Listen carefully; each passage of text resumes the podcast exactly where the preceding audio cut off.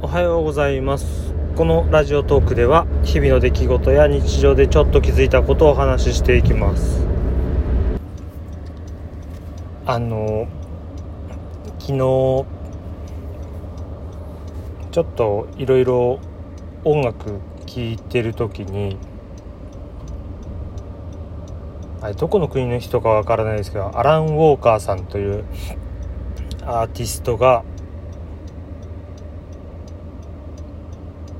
キャットマン・ジョンさん。なんかさん付けおかしいな。アラン・ウォーカーという人がスキャットマン・ジョンの「スキャットマン」という曲をカバーした。なんだっけな。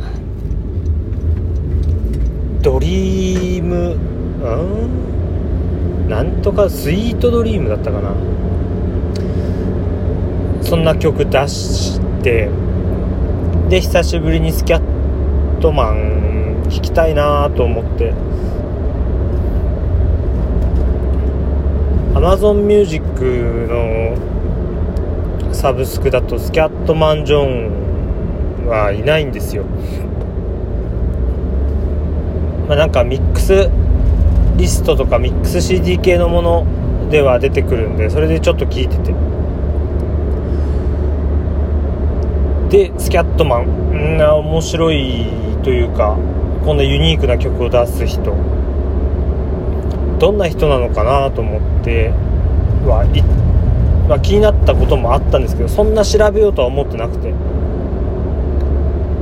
そこで YouTube でプロモーションビデオも見ようと思ってそれ見てたらコメントでこれでどもりなんだからすごいみたいな書いてあったんですよ。この人どもりなんだと思ってちょっとそこで調べてみようと思って調べたら結構まあ重症というか重めのどもり同じ言葉を56回繰り返さないと繰り返してようやく喋れるって感じか。えー、そんな感じで。なんかどもり協会？どもり協会って言ってないかなんかそういったカウンセリングとかを目的にした団体というかそういうものがあるらしいんですけどそこでスキャットマン・ジョンもずっと通っていてなんだろうな。そのどもりが原因で音楽好きで作ったりしてたけどざっくりですけどねざっくり言うと売れてしまうのが怖いとかまあ今まで売れてなかったんですけど他の人の声がかかってそこで提案されたこともやっぱりどもりとかがあるからインタビューとかされたら怖いってことで悩んでたと。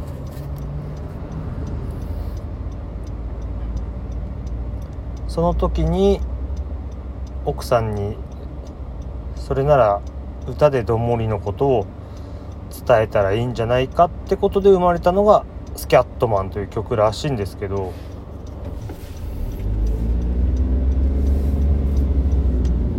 あれだけポップでユニークな曲がどもりのことを歌ってるなんて全然気づかなかったしまあもちろん今の今まで知らなかったし。日本との親交も結構深いようで年に1回は来日しててあのプッチンプリンの CM が有名ですよね。あれとかあなんだっけな他にも CM あって。それとかの関係で年に1回は来てたらしいんですけど。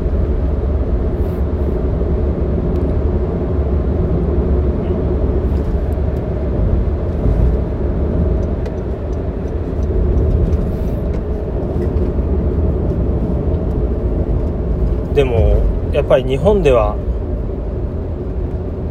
なかなかまあ伝わらないというか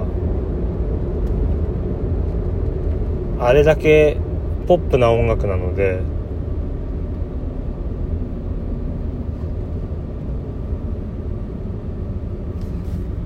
その「どもりの歌」だって知らない人はすごく多いみたいですね。それで大体目に目をつけた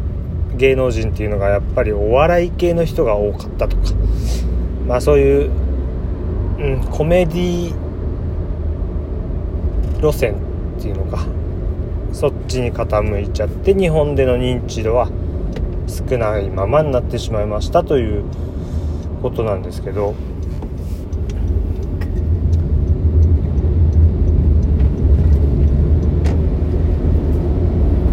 まあいろいろ賞を取ったりしてたみたいですけどね。あれだけ売れたから。そういう賞金はそういう団体に寄付したりとかもあったらしいんですよ。でね今ちょっと思いつきで話してるから全然言葉を思い浮かばないし整理もできないんですけど。スキャットマンという曲をきっかけに売れていろんなメディアに出るようになった。そこでいろいろ話すようになってどもりが治ってきたみたいなんですよね。だんだんと。良くなってきた。でそうすると今度今度はインタビュアーとか記者の方にそういう経歴を詐称するためにそういう団体に属してたんじゃないかみたいなことを言われるらしいんですよ。そんな詐称してどうすんだって感じではあるんですけど要は辛い生い立ちをとか多分そういうことで苦労人のレッテルを一度貼って売れたんじゃないかみたいな感じの言われ方したらしいんですけどその時に普通に喋れることがすごく恥ずかしかったらしいんですよ。なんかそれすごいなと思ってかっこいいなって。まあどどもりがかっこいいってわけじゃなくてそういう風に自分にちゃんと誇り持ってたんだっていうところでかっこいいなと思ったんですけどなんかこれ以上話すとわけわかんなくなりそうなんでもう終わりにします。でもね久しぶりに聞くとやっぱそういう意味なんだと思って聞くとまた違った曲に聞こえるんですよね。何かを訴える曲だったんだっていう。まあ皆さんも時間があれば